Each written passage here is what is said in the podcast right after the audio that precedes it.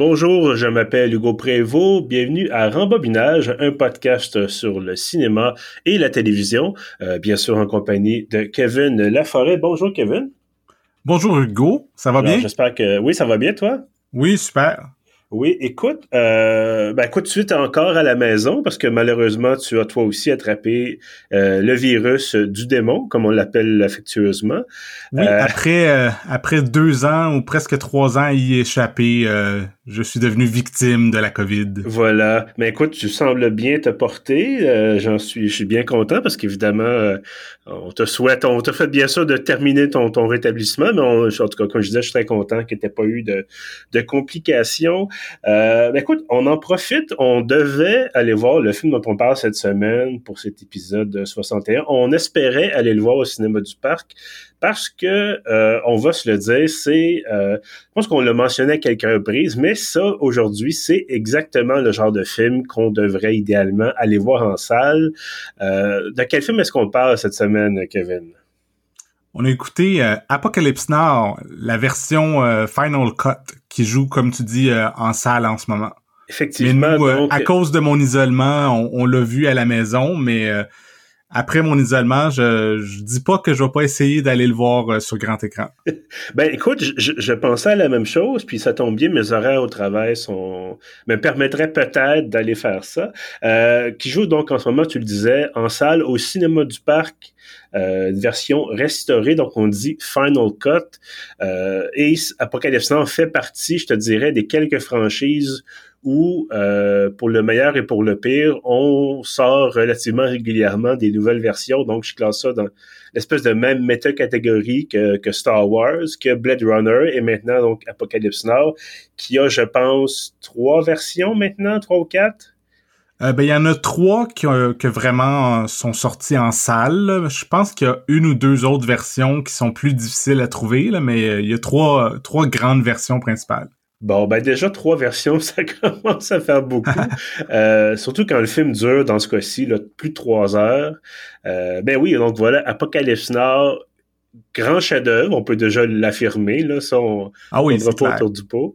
Euh, grand chef-d'œuvre de Francis Ford Coppola, qui le même évidemment qui a fait bon le parrain, euh, qui a fait quantité d'autres grands films, mais c'est ça donc réalisateur qu'on n'a plus besoin de présenter. Euh, et donc, qui a fait, c'est ça, Apocalypse Nord, qui est sorti en 1979, quelques années seulement après la fin officielle de la, guerre du Vietnam. Euh, et donc, c'est ça. En ce moment, on le disait, version euh, Final Cut. On aura l'occasion d'en parler parce que, bon, euh, moi, récemment, j'ai revu la version Redux, qui était un peu la l'intégrale, si on veut, euh, en tout cas la version la plus complète entre guillemets qui, a été présentée au public euh, depuis la, sortie du film il y a une quarantaine d'années maintenant.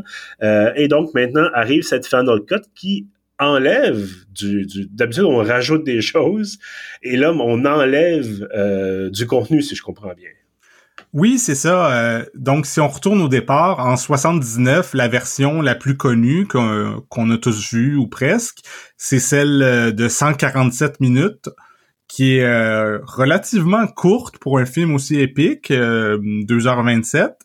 Et toi, la version dont tu parles, la Redux, que moi j'avais vue en 2001 quand c'était sorti au cinéma, c'était toute une expérience de voir Apocalypse Now sur grand écran, mm-hmm. mais euh, personnellement, je trouve que cette version-là est trop longue. Elle dure 202 minutes, donc euh, quelque chose comme 3h22. Euh, mhm. Donc là, là, c'est très, très, très long. Puis on pourra en parler, mais dans les trucs qui ont rajouté, moi, il y a des trucs que je trouve pas nécessaires.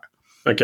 Et finalement, la version qui prend l'affiche à Montréal ces jours-ci, c'est le Final Cut qui dure 181 minutes, à peu près 3 heures pile.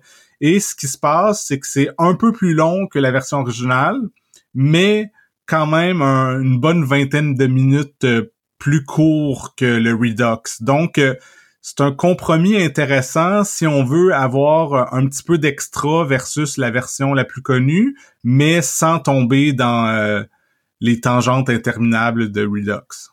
Oui, ben effectivement, ben, comme je disais, moi j'ai revu Redux il n'y a pas tellement longtemps et c'est long.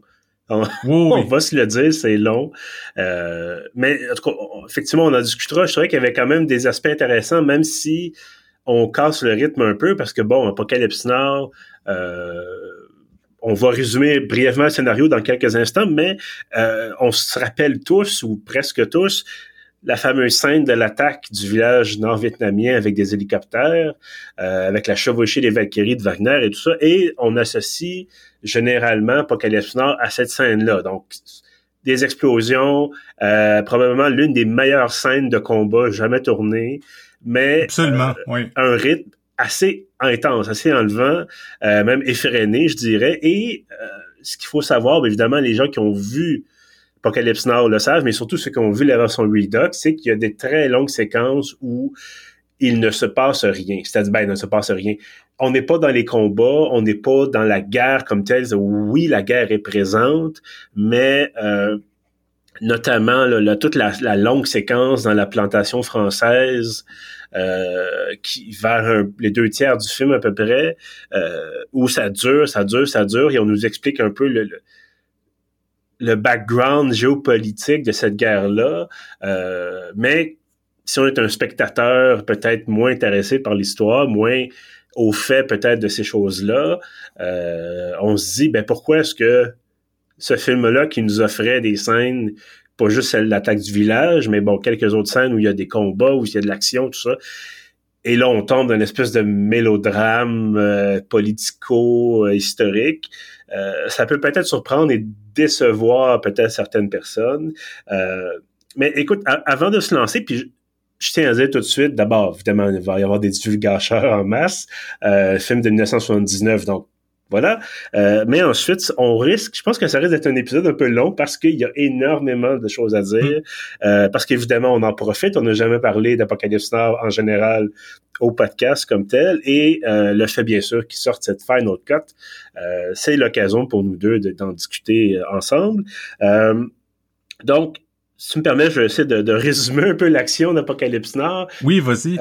évidemment, donc on le disait, ça se passe durant la guerre du Vietnam et c'est euh, un officier euh, blasé. Euh, déjà, ça commence bien le film. Euh, il est blasé. Bon, il est dans une chambre d'hôtel. Il s'appelle Benjamin Willard, qui est un capitaine donc dans, dans l'armée américaine, qui est joué par Martin Sheen, un de ses plus grands rôles, je dirais, avec West Wing.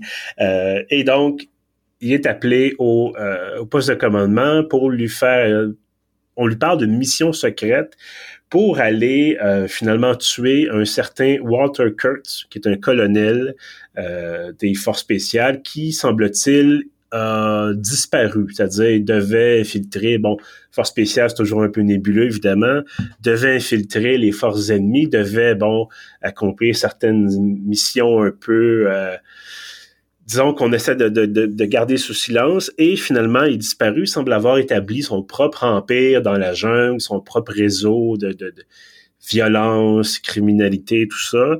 Et donc, l'armée américaine demande à notre capitaine Willard, dit, bon, ben, allez l'assassiner. Finalement, c'est une mission d'assassinat cette mission-là n'existe pas. Euh, on va toujours évidemment nier si jamais vous posez des, si jamais des gens posent des questions. Et donc, Captain Willard embarque sur un bateau, euh, une espèce de bateau de patrouille, avec une petite équipe et remonte tranquillement, pas vite, un fleuve pour aller chercher. Semble-t-il qu'au bout du fleuve, il y a l'espèce d'empire, ou en tout cas de, le cœur de l'empire du colonel Kurtz. Et donc, le film, c'est ce voyage à travers euh, ce fleuve-là qui, qui, est rongé. Tout autour, il y a la guerre et tout ça, il y a la, la, mort et la violence. Et euh, c'est voilà, c'est un peu l'histoire. Évidemment, il y a des, complications et des péripéties, tout ça. Et c'est une réflexion, bien sûr, non seulement sur la guerre, mais sur la, la vie en général, l'espèce de, de, folie meurtrière qui peut s'emparer des hommes. Euh, voilà. Donc, est-ce que, est-ce que d'après toi, j'ai quand même bien résumé euh? Oui, oui, c'était un bon résumé. Excellent. Euh, mais c'est drôle parce que même résumer l'action, j'ai de la misère. C'est tellement. Euh, tu disais tantôt, c'est un film épique. Il n'y a pas d'autre terme pour le définir. C'est vraiment quelque chose. Puis on parle pas seulement de la longueur, bien sûr, mais c'est quelque chose de d'extraordinaire, d'incroyable. On, on, réussit en, en trois heures, dans le cas de Redux, là, euh, à encapsuler toute cette, cette histoire-là de guerre du Vietnam où il y a à la fois espèce de, folie patriotique de dire il faut défendre la liberté et les démocraties dans le monde avec cette idée-là de on va se battre à l'étranger, mais pour quelle raison exactement? Euh, on est là-bas, nos amis meurent devant nos yeux. Euh, les, caméras de télévision sont là, donc aux États-Unis, on voit les gens mourir dans la jungle, mais pour quel objectif? Euh, donc, c'est vraiment, c'est j'ai pas d'autre mot que chef-d'œuvre. Oui, absolument. C'est un des très grands films euh, de l'histoire du cinéma américain, de l'histoire du cinéma mondial, en fait. Euh, je mm-hmm. pense que ça a gagné la Palme d'Or. Ça vaut ce que ça vaut, mais à peu près n'importe qui qui aime le cinéma peut reconnaître que, comme tu dis, c'est un chef-d'œuvre. Euh, tout à fait. Puis, j'aimerais d'abord t'entendre, puis encore une fois, on aura l'occasion de discuter des, avantages et inconvénients peut-être de, Redux versus la version finale. Euh, tu disais, bon, effectivement, un énorme film, bon, un des, plus grands films de, l'histoire, sans doute. Euh, euh, comment est-ce que ben bon parce que j'ai vu certaines opinions divergentes sur internet. Il y en a des films qui disent c'est quand même un film un peu euh, malgré tous ces accents anti-guerre c'est quand même un film qui vient glorifier euh, cette action guerrière là cette puissance militaire là euh, d'autres d'autres évidemment qui disent ben, au contraire ça vient démontrer l'espèce de folie l'espèce d'inutilité de la guerre parce que finalement bon t'as beau tuer autant de gens que tu veux que tu peux ça règle rien.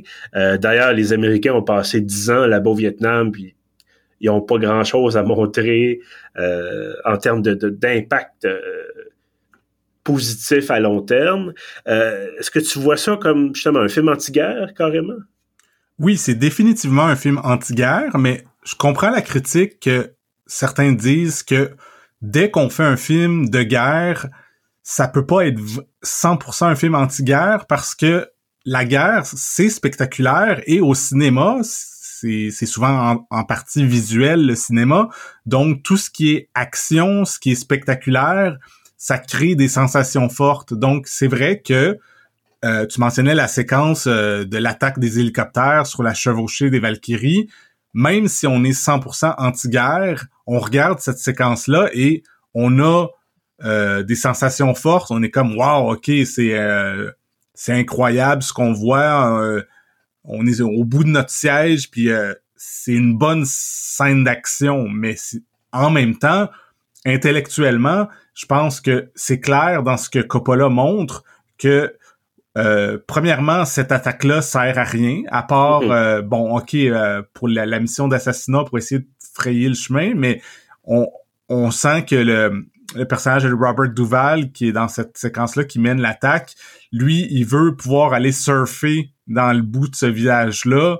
Donc, hmm. tu sais, c'est littéralement, il tue plein de monde, incluant des femmes et des enfants, juste parce qu'il y a des belles vagues, et puis avec ses hommes, il va aller surfer. Fait que, tu sais, on voit toute l'absurdité de la guerre, qui est l'espèce d'arrogance euh, américaine, entre autres, de euh, tuer des gens, de détruire euh, un pays, mais pourquoi, dans le fond, juste pour pour leurs intérêts personnels qui sont finalement assez absurdes. Là. Donc c'est ça, je pense que même si oui, il y a un côté euh, spectaculaire puis que euh, divertissant même, je pense qu'il y a, il y a assez d'éléments d'horreur qui font qu'on fait ah wow ok euh, ça donne pas le, le goût d'aller à la guerre. Non non absolument, tu as, tout à fait raison et plus évidemment le, navire s'enfonce dans, ce fleuve, euh, plus c'est, c'est ça devient justement un film d'horreur parce que euh, l'attaque du village, c'est probablement, je pense, la première séquence de combat qu'on voit. Euh, moi, tu corrige-moi si je me trompe là. Oui, non, c'est ça. Effectivement. Donc, on voit, par exemple, on voit les ennemis, on voit les, les positions défensives, on a des, des, des combattants de chaque côté, et plus on avance dans le film, euh, outre à la fin, euh, quand on voit les forces du colonel Kurtz, qui d'ailleurs, semble-t-il, font peur à tous les camps impliqués dans ce conflit-là, donc non seulement les Américains, mais les Nord-Vietnamiens, les Cambodgiens, euh, les Khmers rouges et tout ça. Euh, mais ensuite, on, on voit pas l'ennemi. L'ennemi disparaît. L'ennemi est quelque part euh, parce qu'à un moment donné, il y a des tirs, des explosions, des gens qui meurent et tout ça, mais euh, on n'a plus cette vision. Euh,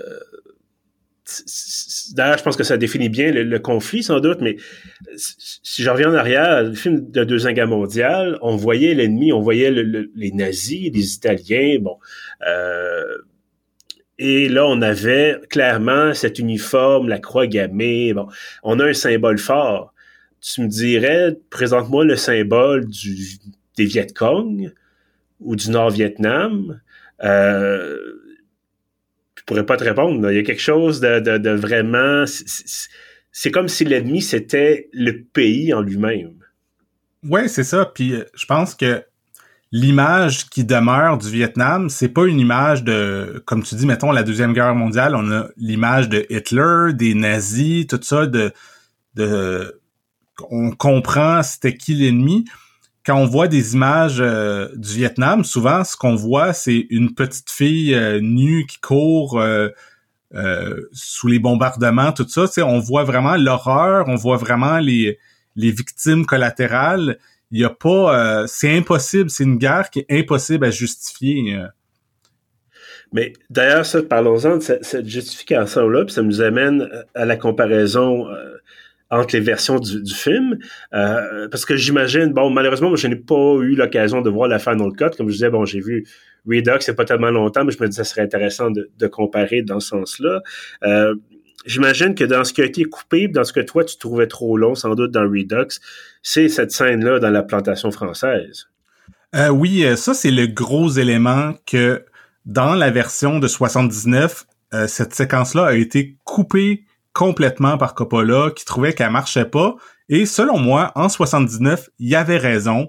Parce mm-hmm. que oui, il y a des trucs intéressants dans cette séquence-là, mais euh, narrativement, je trouve que ça tue complètement le, le momentum parce que tu as fait le résumé de l'histoire, mais si je, je vous rappelle, c'est comme un peu une quête où qu'on on, traverse le fleuve et à la fin du fleuve, il y a Kurt qui est comme euh, traité presque comme un dieu par une tribu d'indigènes et que c'est vraiment le summum de la folie.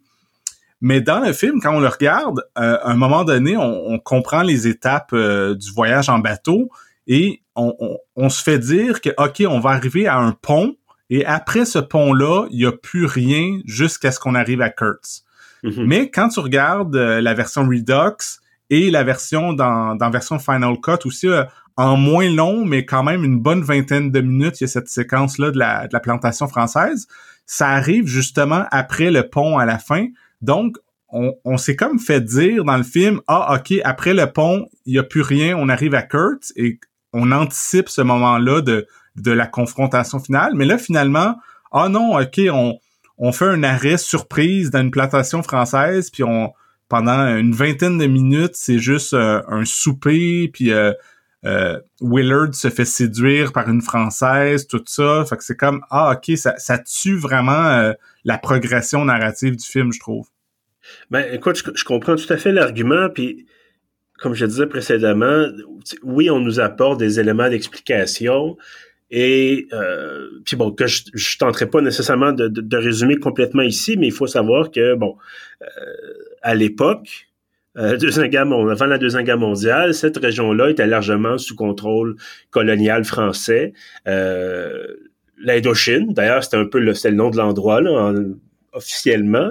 Euh, et euh, après la fin de la Deuxième Guerre mondiale, ou peut-être bon pendant, mais surtout après la fin de la Deuxième Guerre mondiale, quand les, les Japonais sont partis, euh, ont été chassés finalement, ces, les habitants de ces régions-là ont fait comme ben nous aussi, on veut retrouver notre liberté. On était on reconnaît pas évidemment ces maîtres coloniaux là et a commencé donc à se soulever. Puis bon euh, il y avait l'influence grandissante du communisme et tout ça avec l'Union soviétique la Chine.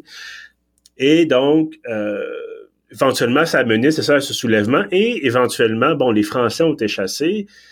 Les Américains sont ultimement intervenu, bon, à partir des années 60, euh, et ça a mené, c'est ça, cette guerre du Vietnam-là qui a pris fin au milieu des années 70, avec ce qui peut effectivement être qualifié de défaite euh, défaite des forces américaines, ce qui est une défaite en fait.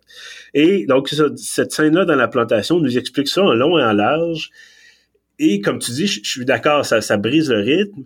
Euh, surtout que ça dure, je pense, dans un Story Doc, ça dure 40 ou 45 hmm. minutes. Ouais. Euh, c'est pas nécessaire. C'est franchement pas nécessaire. Ça amène un petit quelque chose de plus.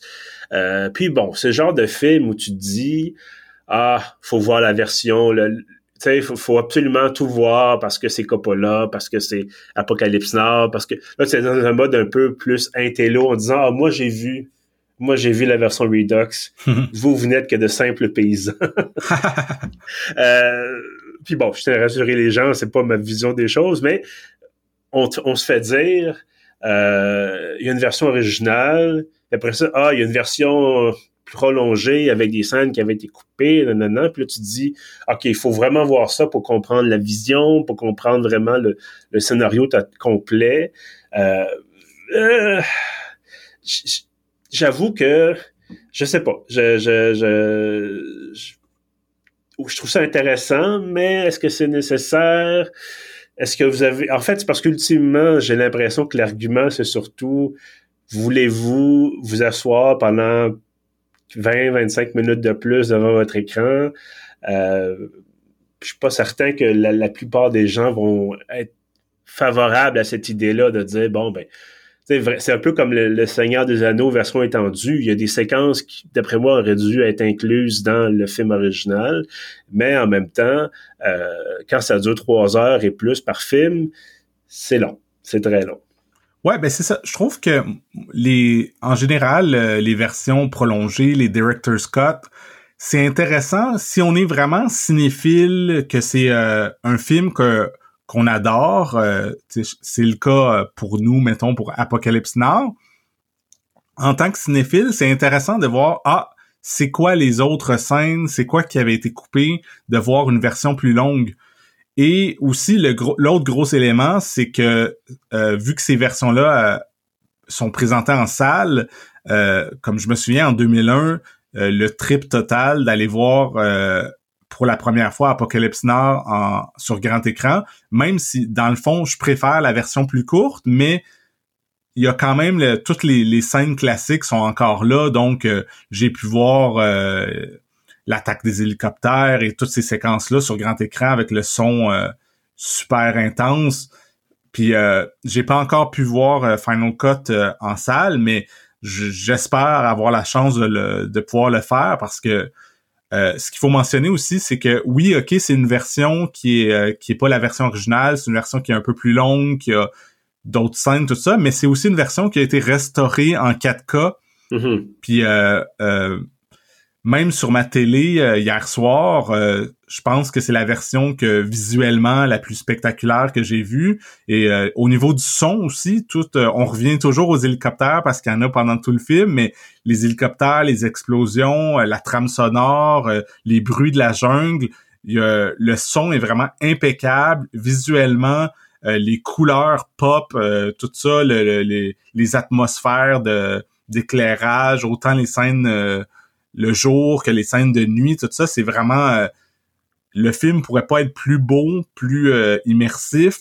Donc, pour ça, euh, j'espère pouvoir aller le voir euh, soit au cinéma du parc ou au cinéma, cinéma moderne ou qui joue la semaine d'après pour justement avoir l'expérience totale, même si techniquement, j'aimerais autant mieux que ça soit la version originale versus le Final Cut.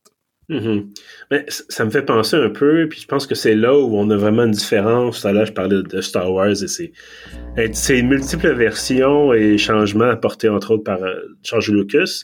Euh, je pense que la différence, puis peut-être ce qui fait peut-être plus l'attrait à ce moment-là, même de Redux ou dans ce cas-ci Final Cut, comparativement aux versions remaniées de, de 4, par exemple, dans Star Wars.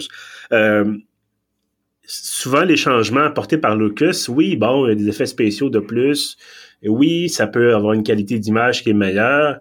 Euh, mais on a des, des, trucs qui fonctionnent pas. On avait, moi je me souviens d'être allé voir la version édition spéciale des épisodes 4, 5, 6 à la fin des années 90.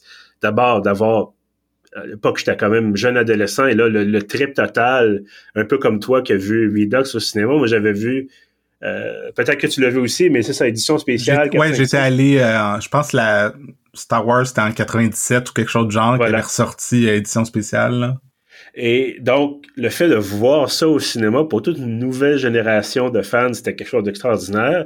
Mais on avait des choses qui fonctionnaient pas du tout, comme cette scène-là avec Jabba the Hutt, qui est dans l'épisode 4, qui avait été tournée au départ avec un acteur qui était assez bedonnant, qui était vêtu de, peau de bête, tout ça, quand Lucas avait pas encore l'idée d'en faire une espèce de grosse bébite animée par des marionnettistes.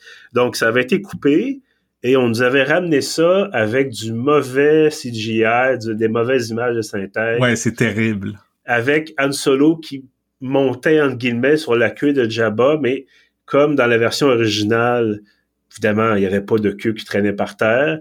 On, voyait comme Han sauter dans les airs, ou en tout cas, je m'en souviens encore, puis tu dis, pourquoi t'as as fait ça, Georges? Pourquoi?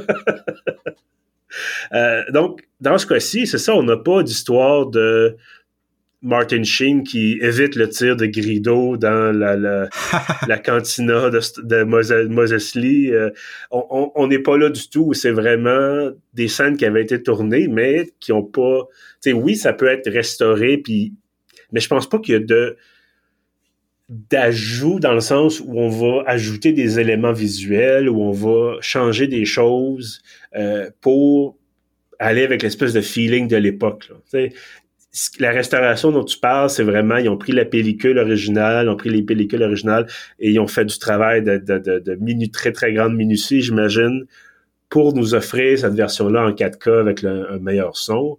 Euh, ben, on va pas, c'est ça, on va pas rajouter des, des, des, des, je sais pas, des Vietcong euh, par ordinateur sur la pellicule ou d'autres choses comme ça. Non, c'est ça. Ça, ça aurait été horrible si euh, justement le, la technique euh, Lucas de refaire les effets spéciaux et tout changer, que c'est vraiment pas ça du tout. Oui, il y a, il y a c'est un peu plus long, donc ils ont, ils ont ramené des scènes, mais c'est des, ça reste des scènes qui avaient été tournées originalement.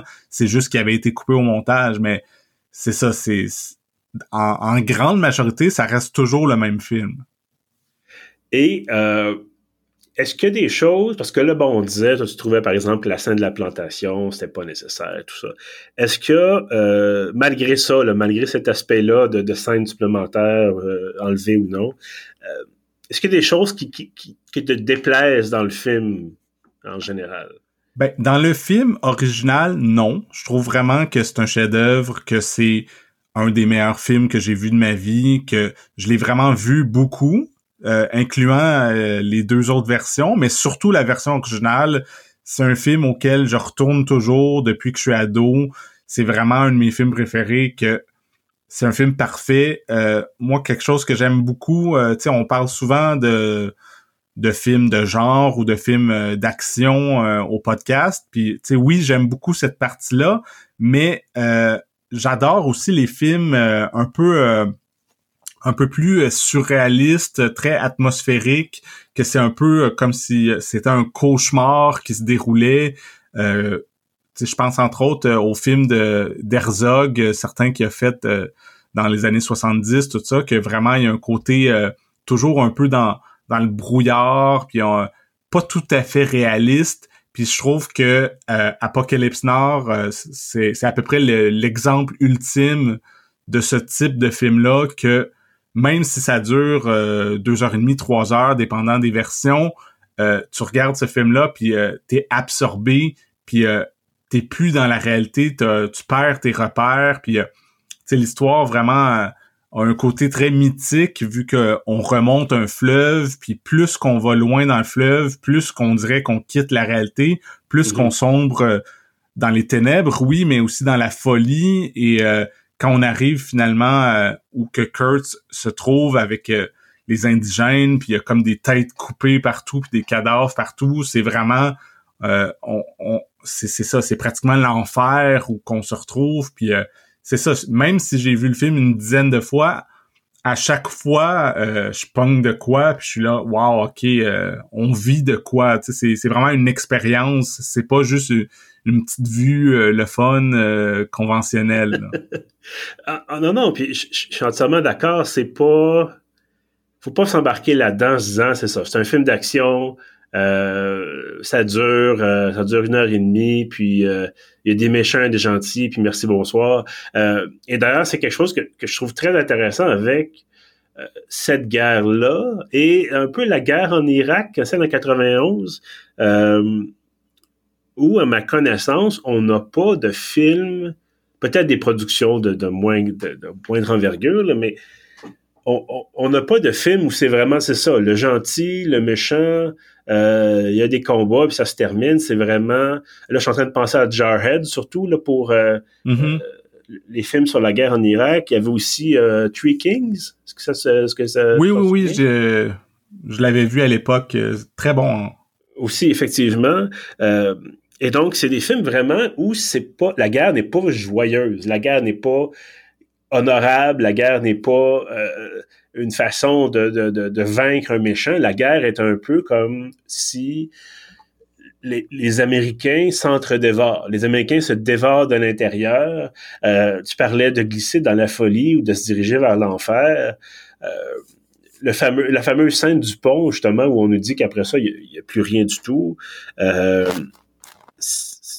constamment des combats, constamment. Les Américains tentent de réparer le pont. Les Viet Cong le bombardent de nuit.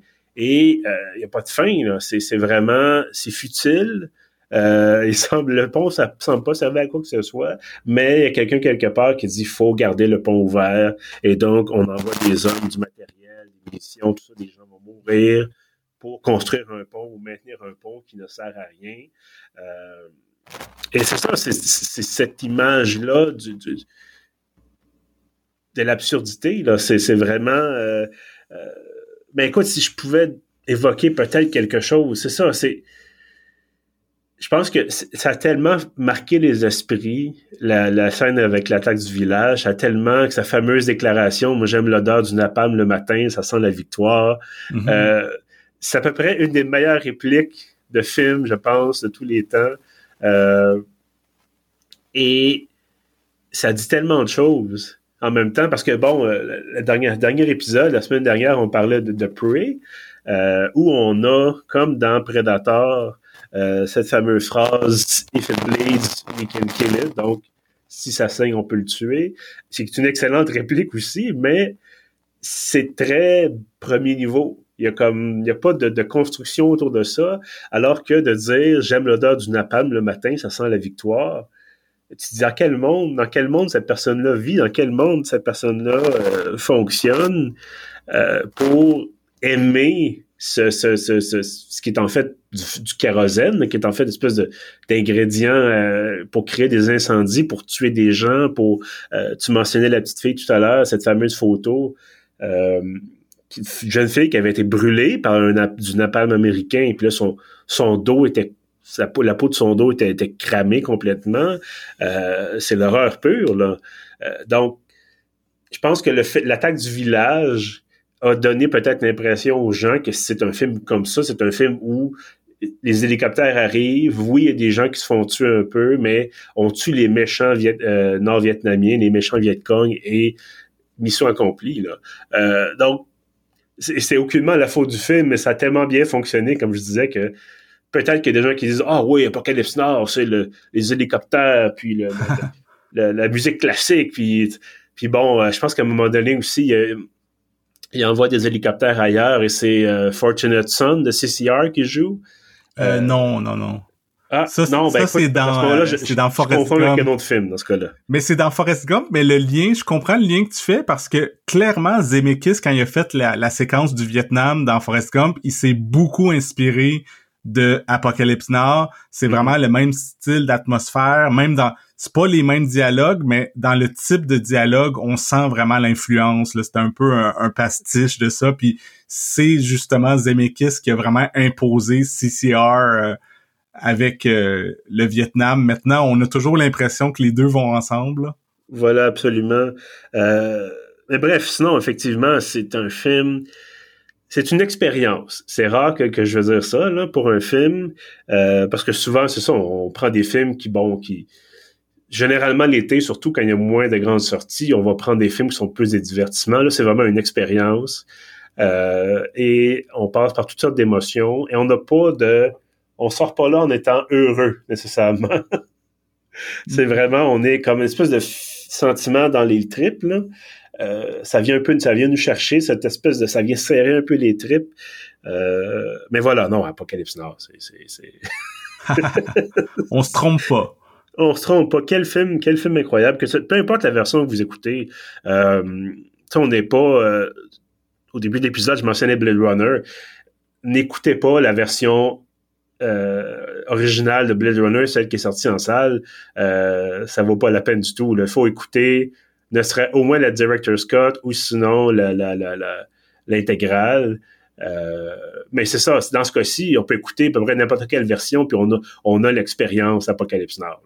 Oui, c'est ça. Puis euh, je pense qu'en ce moment, clairement, euh, c'est à voir, c'est Final Cut, parce que vous avez la chance. Ben, je crois que c'est seulement à Montréal, mais euh, cette semaine, est au cinéma du parc. La semaine, l'autre semaine ensuite, il est au cinéma moderne. Donc, je pense qu'il faut profiter, euh, si vous écoutez l'épisode à temps, d'aller le voir sur grand écran, euh, d'avoir vraiment l'expérience totale. Puis sinon, si vous êtes seulement ailleurs qu'à Montréal ou pas dans les bonnes dates, ben je pense que peu importe, comme tu dis, peu importe la version, il y a des trucs intéressants. Peut-être que euh, si c'est une première fois qu'on voit le film, on peut aller à la version originale puis vraiment aller à l'essence, mais euh, mhm. c'est ça, ça reste toujours un grand film. Oh oui, tout à fait. Euh, je ne sais pas, ça serait l'endroit approprié pour faire essayer de faire une comparaison avec, parce que moi en, tête j'ai deux autres deux autres grands films de la, de la guerre du Vietnam. Donc, selon moi, il y a une espèce de trilogie. Là. Il y a bon Apocalypse Nord, Platoon et Full Metal Jacket, euh, ça serait peut-être un peu trop de, de commencer à essayer de, de, les comparer, mais peut-être en, quelques secondes, si on a l'occasion, euh, est-ce que est-ce que d'abord tu es d'accord pour, avec moi pour dire que ça, c'est vraiment une trilogie d'excellents films, peut-être les meilleurs films sur, sur le Vietnam? oui, probablement, mais moi j'ai beaucoup vu et revu Apocalypse Now, mais j'ai seulement vu Platoon genre une fois quand j'étais ado, donc faudrait vraiment que je le revoie pour m'en faire une, opinion plus euh, plus réfléchie. Et euh, Full Metal Jacket, je le connais un peu plus, mais encore là, ça fait au moins 10-15 ans que je l'ai pas vu, euh, mm-hmm. que je l'ai pas revu. Ce que je me souviens à l'époque, c'est que je trouvais que la première moitié, qui est vraiment l'entraînement, un peu les les images classiques du film avec l'espèce d'instructeur euh, super méchant, puis euh, euh, je pense que c'était Vincent Donofrio qui faisait un, oh un, jeune soldat qui, qui perd la tête un peu. Je trouvais que la première partie était tellement bonne de Full Metal Jacket que après ça, quand on passait complètement à autre chose, à un film de guerre un peu plus conventionnel, je trouvais que ça perdait de son impact. Mais encore là, faudrait vraiment que je revoie le film pour euh, m'en refaire euh, une opinion. Je sais pas, peut-être qu'un jour on fera un, épisode Full Metal Jacket ou, même Platoon ou peu importe là. Oui, un spécial guerre du Vietnam pour compléter notre euh, notre triumvirat avec Apocalypse Now. ben oui, non, je, suis assez d'accord que bon, Full Metal Jacket, effectivement, on a une cassure scénaristique qui se, comprend quand même là. mais je te dirais que pour sais, je te dirais, autant Platoon que Full Metal Jacket s'intéressent à des aspects vraiment spécifiques de la guerre, autant j'ai l'impression qu'Apocalypse Nord, c'est l'ensemble de la chose. C'est vraiment une espèce de regard d'ensemble. Puis, tu sais, écoute, ça prend quelques secondes. On est dans le, au début du film, au tout début d'Apocalypse Nord, on a cette scène où on voit euh, un bombardement au napalm, justement, et on voit une ligne de, d'arbres, de, palmiers, qui prend feu euh, après le passage d'un, avion de, avion de guerre. Et euh, après ça, tu as la musique des Doors qui, qui commence. T'as pas besoin de savoir grand chose d'autre. T'as vraiment avec ton, ton avec Martin Sheen qui est dans sa chambre d'hôtel, qui est soit sous, qui a pris soit de l'alcool, soit qui a pris de la drogue ou les deux. Euh, qui est complètement dans un autre monde. Et je, je dis pas que le film pourrait s'arrêter là, mais on n'est pas loin. Je pense qu'il y a quelque chose, déjà, ça, ça, ça vient représenter cette vision euh, complètement euh, sans queue de la guerre du Vietnam. Ça, ça ces cinq minutes-là, cinq ou dix minutes-là, c'est c'est amplement suffisant. Euh, évidemment, il y a tout le reste, là. Mais non, c'est vraiment quelque chose. Coppola là-dessus, déjà, le parrain, bon, les films du parrain, c'est déjà de, très grands films, mais Apocalypse Now, j'ai l'impression que c'est si c'est pas son meilleur, c'est pas loin d'être son meilleur. Euh, ouais, moi je, moi je dirais que c'est son meilleur. C'est sûr que le parrain 1 et 2, c'est presque à égalité. C'est euh, Coppola, toutes ces années 70, il a fait aussi à travers tout ça euh, The Conversation, qui est super bon aussi. Là. Il était, je pense, pendant les années 70, Coppola, c'était le meilleur cinéaste au monde. Il a fait quatre films, puis euh, c'est, quatre chefs-d'œuvre pas mal. Là. Mm-hmm. absolument.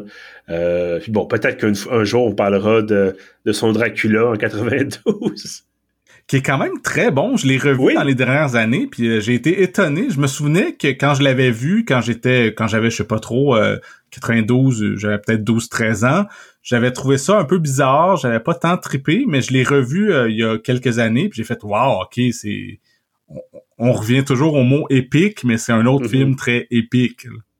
Oui, bon, peut-être avec Keanu Reeves, ça y aurait. On pourrait débattre du talent d'acteur de Keanu mm. Reeves. c'est ça. Au niveau du casting, il y a peut-être des trucs qui laissent à désirer, là, mais bon. Ouais. Mais bon, c'est, c'est, c'est, de toute façon, le film est, est, fait. Ça fait 30 ans, je pense qu'on. Peu importe ce qu'on en pense, Coppola doit bien, euh, doit bien peu s'en soucier. Euh, voilà. Euh, mais écoute, Kevin, merci d'avoir pris le temps de parler d'Apocalypse Now avec moi. Euh, on disait, bon, Final Cut à l'affiche en ce moment au cinéma du parc jusqu'au 19, je pense. Euh, ouais, je pense qu'il c'était annoncé pour jouer du 12 au 18 au cinéma du parc, puis dès le 19 août ah. euh, au cinéma moderne. Voilà, bon ben on a exactement, on a les dates exactes ici. Euh, donc à voir si vous êtes à Montréal bien sûr, si vous avez envie de voir cette version euh, à mi-chemin, si on veut, entre la version originale et la version Redux. Euh, sinon, évidemment, c'est disponible en ligne. Je pense que tu l'avais, tu l'as loué sur iTunes, c'est bien ça? Euh, ben moi, je l'ai loué sur Prime, mais, il est sur iTunes, il est sur un peu partout qu'on peut louer des films. Il y a la version Final Cut, puis en 4K, tout ça, vraiment c'est ça. On n'a pas le, le, grand écran et le système de son d'une salle de cinéma, mais le film en soi, on y a accès. Voilà. Euh, ben sinon, évidemment, vous pouvez trouver, bien sûr, les autres versions. C'est en DVD, euh, en Blu-ray, même en vidéocassette, si vous voulez la jouer vintage.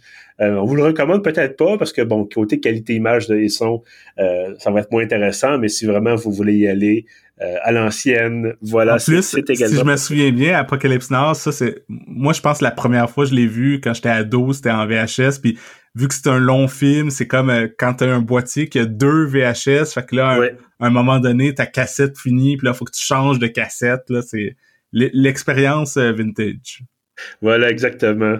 Euh, merci encore, donc, Kevin, d'avoir été avec moi pour parler d'Apocalypse Nord. Merci à ceux qui nous écoutent, bien sûr, d'être fidèles au rendez-vous. Euh, si vous voulez réécouter nos autres épisodes, tout ça, c'est disponible sur pieuf.ca.